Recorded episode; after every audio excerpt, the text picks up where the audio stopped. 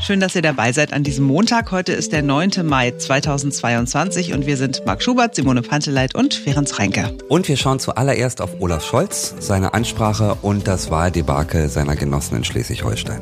Wir stellen uns dann außerdem die Frage, warum sorgt dieses 9-Euro-Ticket nicht für Jubelausbrüche bei Verbraucherschützern und Fahrgastverbänden? Wir sprechen mit Proban und lassen uns die Skepsis erklären. Jetzt beginnt ein neuer Tag. Haben alle das Wochenende gut überstanden eigentlich? Ich habe gehört, Simone sei in eine Biene getreten. Nee, das war, passierte schon am Donnerstag, hat mich aber tatsächlich das ganze Wochenende über beschäftigt, weil ich äh, ja allergisch bin. Also habe ich immer schön diese Anti-Allergie-Tabletten eingeschmissen.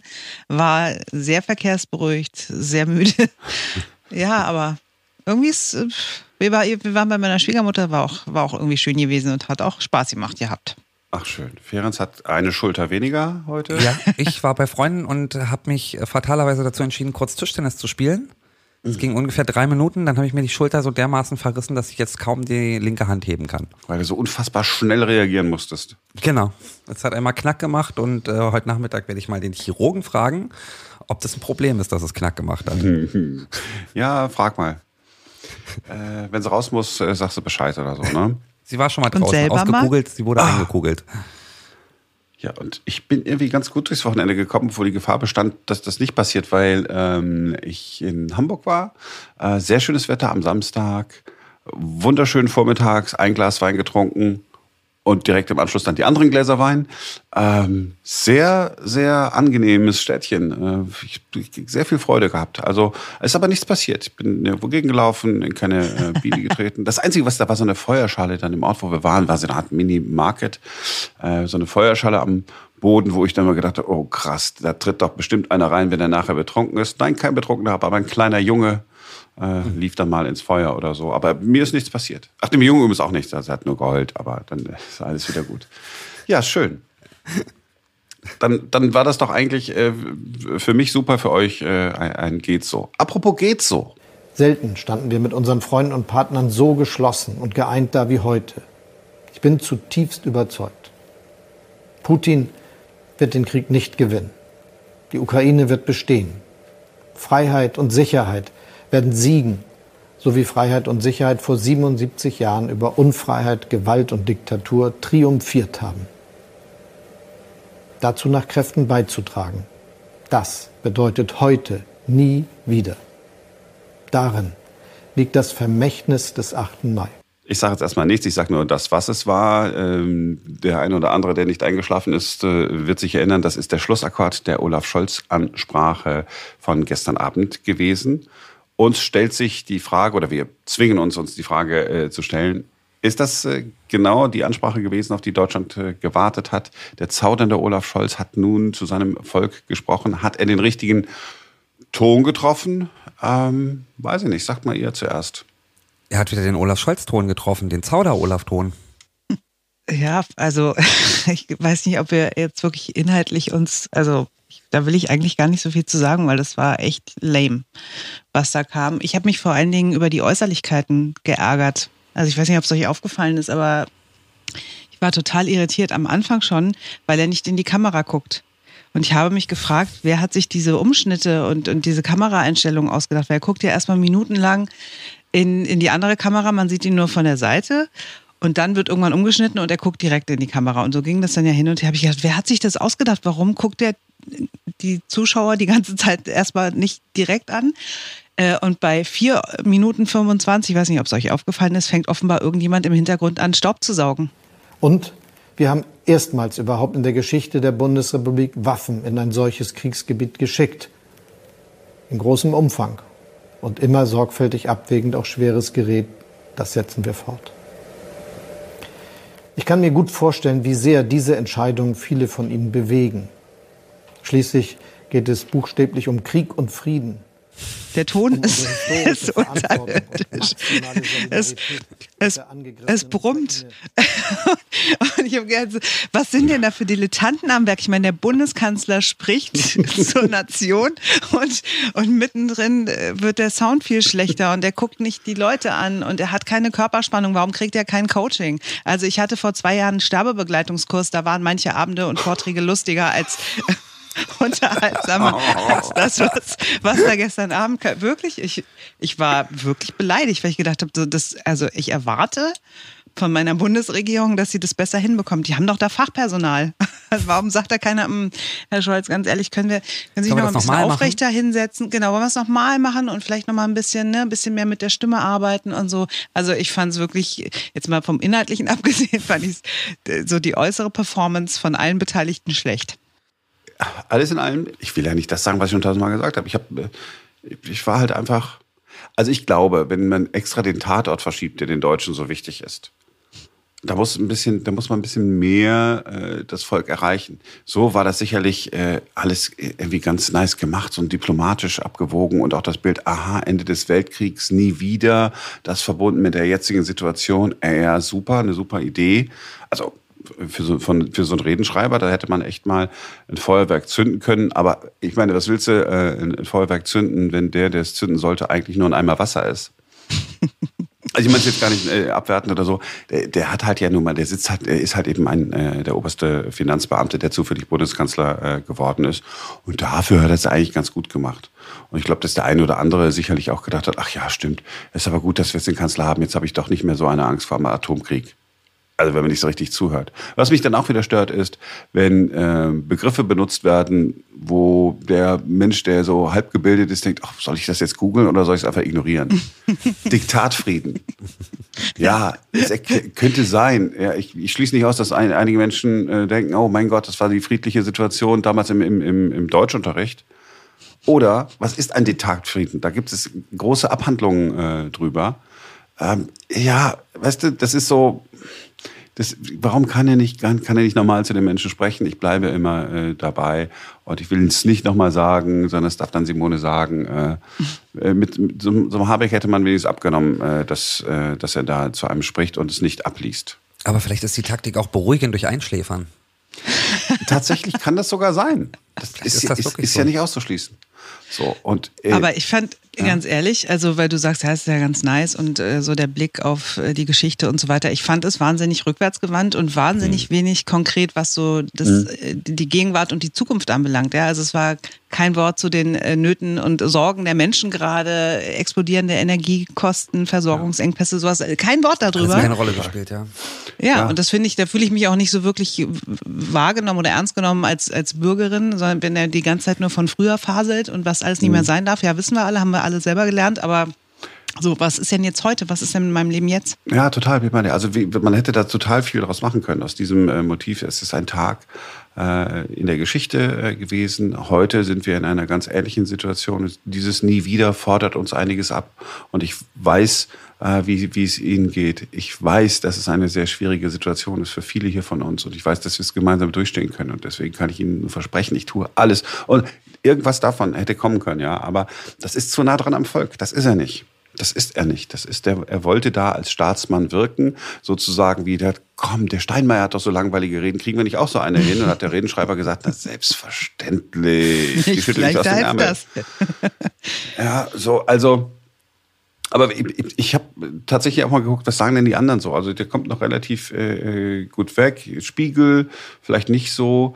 Engagierte Beiseitesteherei lautet die Headline. Und dann ganz kurz, Bundeskanzler Scholz betont in seiner Rede zum 8. Mai, die deutschen Interessen für den Kampf der Ukraine findet er keine empathischen Worte. Ist ein bisschen bei dir. Empathie war gar nicht mit dabei, Simone, ne? Mhm. Was haben wir hier noch? Redaktionsnetzwerk Deutschland.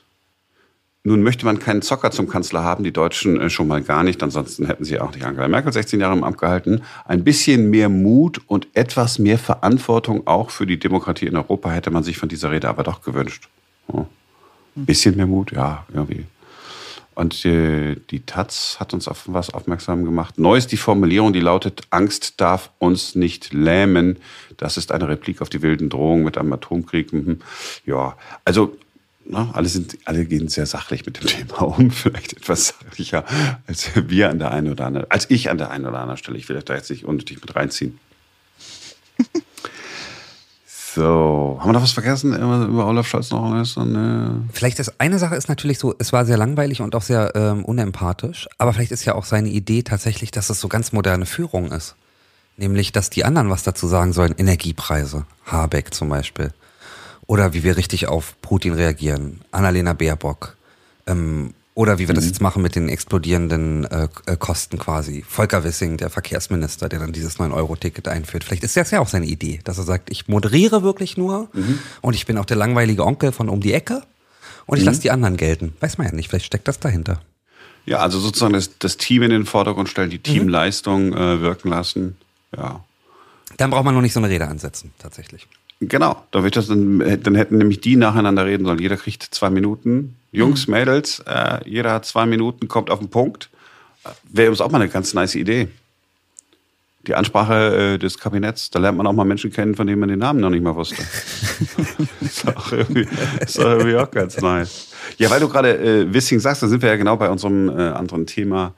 Ähm, dieses 9-Euro-Ticket. Wir haben ja schon vor, vor ein paar Tagen äh, mal drüber gesprochen, dass ich tatsächlich vielleicht völlig naiv an dieses 9-Euro-Ticket rangegangen bin, habe gedacht, super, ist doch eine tolle, tolle Werbeaktion.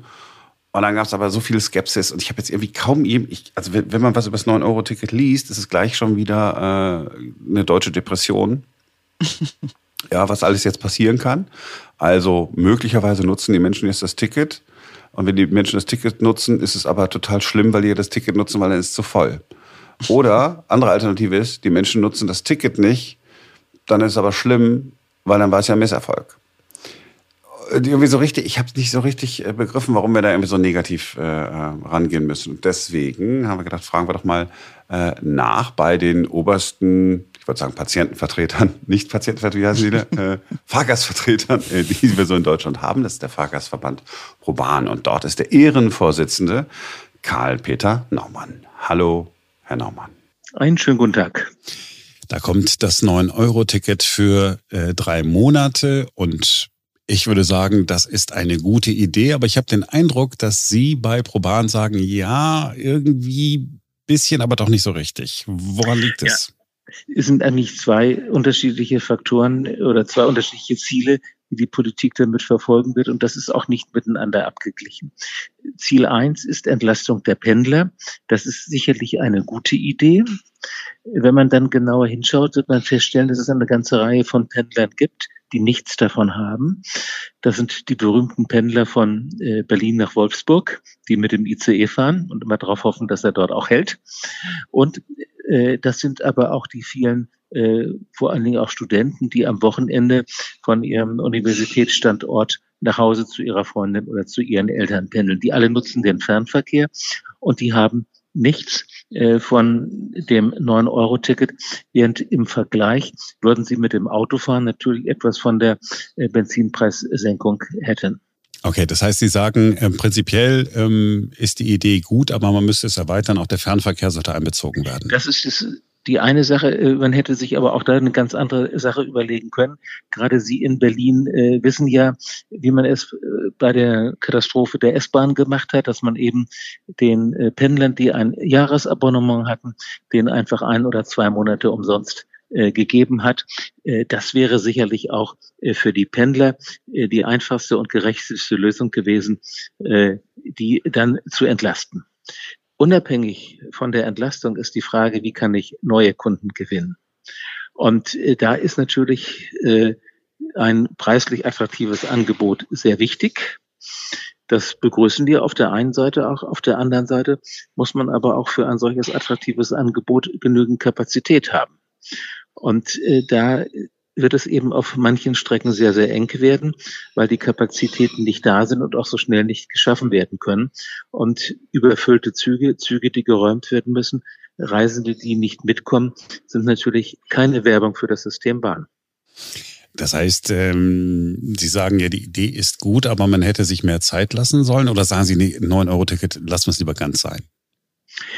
Äh, also erstmal kann man es nicht mehr äh, sein lassen. Äh, und man muss sicherlich auch probieren, äh, ob man alleine mit äh, Preismaßnahmen äh, wirklich auf Dauer Kunden gewinnt. Das ist ja eigentlich die spannende Frage dabei. Wenn wir uns äh, umschauen, sowohl in Deutschland wie auch in äh, Europa, sehen wir, dass das meistens nicht der Fall war. Wenn es anders sein sollte, würden wir uns freuen.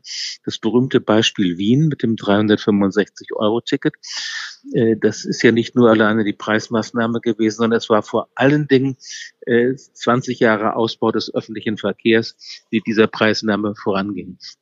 Also das ist, wäre interessant, ob es alleine mit der Preis, äh, mit dem Preisnachlass auch funktioniert.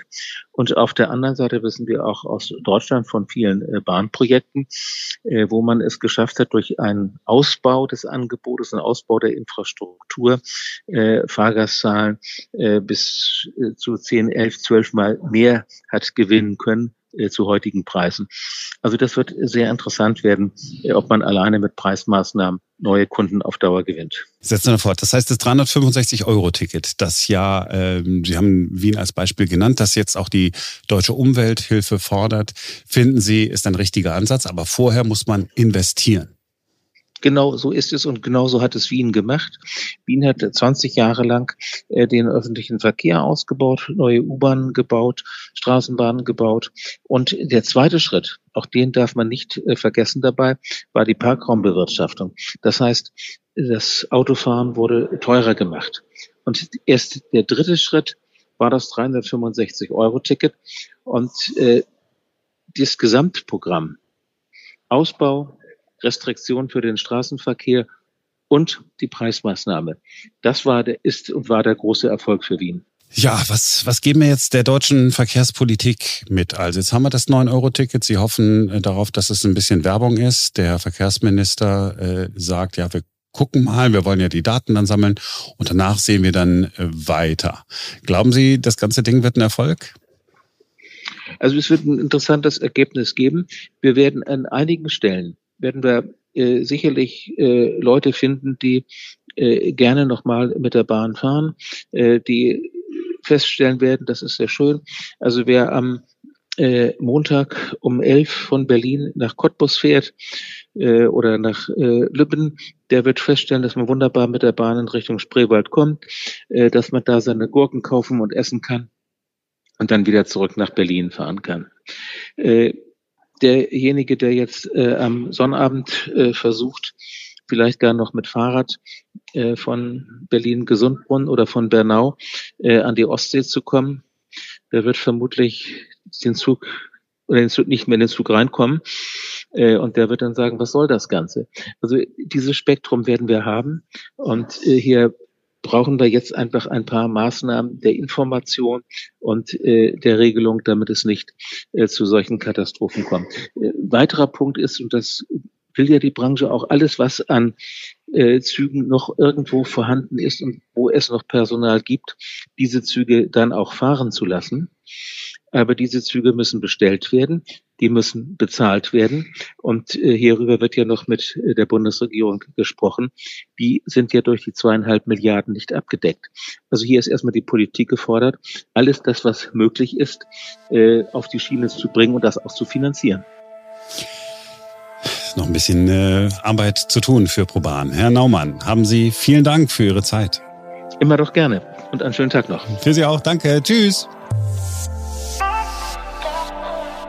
Ich werde mir das 9-Euro-Ticket kaufen. Ich habe jetzt gerade keine Monatskarte gehabt, weil ich im Moment keine brauche, aber für 9 Euro, oder? Ja, definitiv. Also ich habe auch gerade keine, weil ich sie auch eigentlich nicht brauche. Ich habe äh, jahrelang eine gehabt äh, und ich kaufe es auf jeden Fall und zwar auch alle drei Monate lang. Simone? Ich bin noch am Überlegen. Ihr könnt mich jetzt gerne überzeugen, was ich machen soll. Also für die Zeit der Sommerferien lohnt sich bei mir sowieso nicht. Also so Juli, August bräuchte ich sie eigentlich gar nicht. Ähm, Aber die fahrt ja weg, genau, ja. Und ähm, also als es bekannt wurde, habe ich gleich gesagt, ich kaufe mir die auf jeden Fall, finde ich voll geil. Und jetzt denke ich so, hm, ich fahre halt wirklich sehr, sehr selten. Ich fahre auch wenig Auto, muss man dazu sagen. Also ich, wenn dann, was, ich, was ich hier so in meinem Kiez mache, mal mit dem Fahrrad oder mal äh, morgens halt mit dem Auto ganz früh um vier irgendwie in Sender da möchte ich nicht mit den Öffentlichen fahren aus unterschiedlichen ja, das Gründen. Verstehe ich, das verstehe ich. Und ähm, von daher, also ich, ich brauche es nicht wirklich, aber eigentlich finde ich die finde ich es gut und würde es gerne unterstützen und will eben nicht, dass es ein Misserfolg wird. Deswegen war ich schon so weit zu sagen, ich kaufe es einfach und wenn ich es nicht nutze, dann ist es halt so. Ja, ich glaube, das ist denen das Liebste. Ne? Äh, alle Menschen kaufen es, aber äh, nicht alle nutzen es. Genau, jeder kauft es, keiner fährt.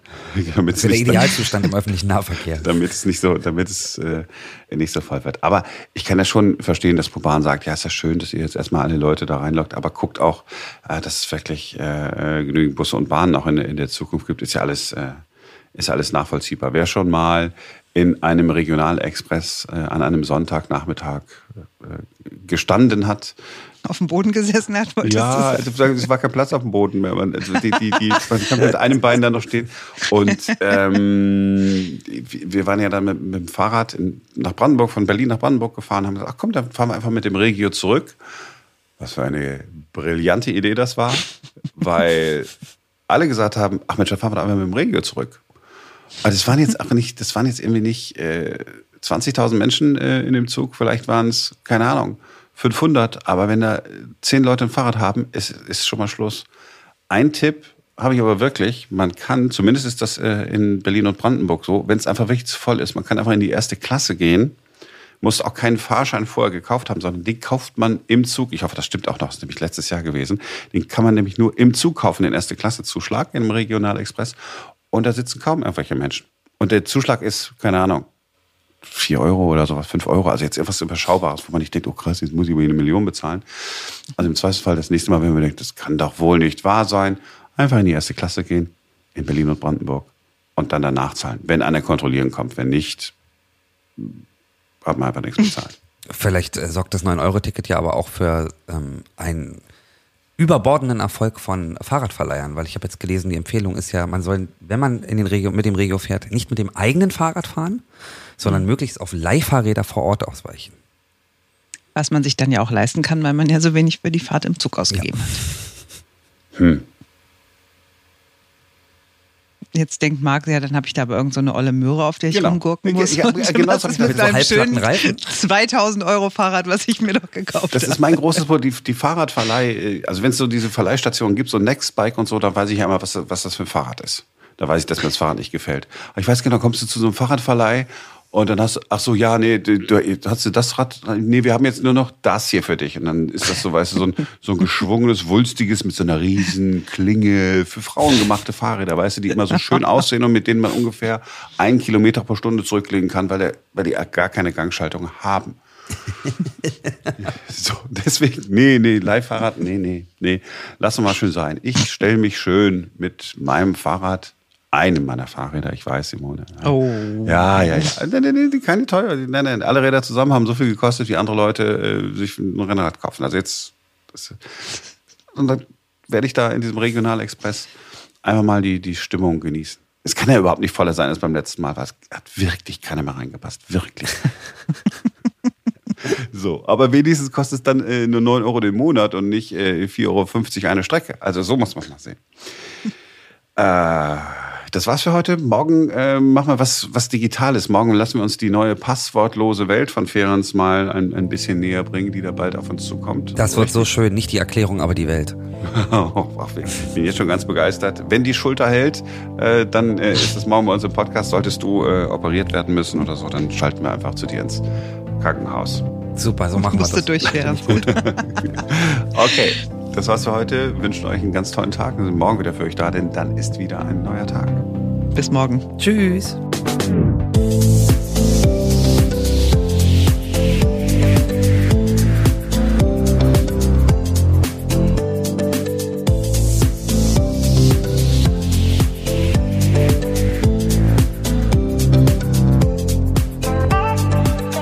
Und wir schauen zuallererst auf Ober...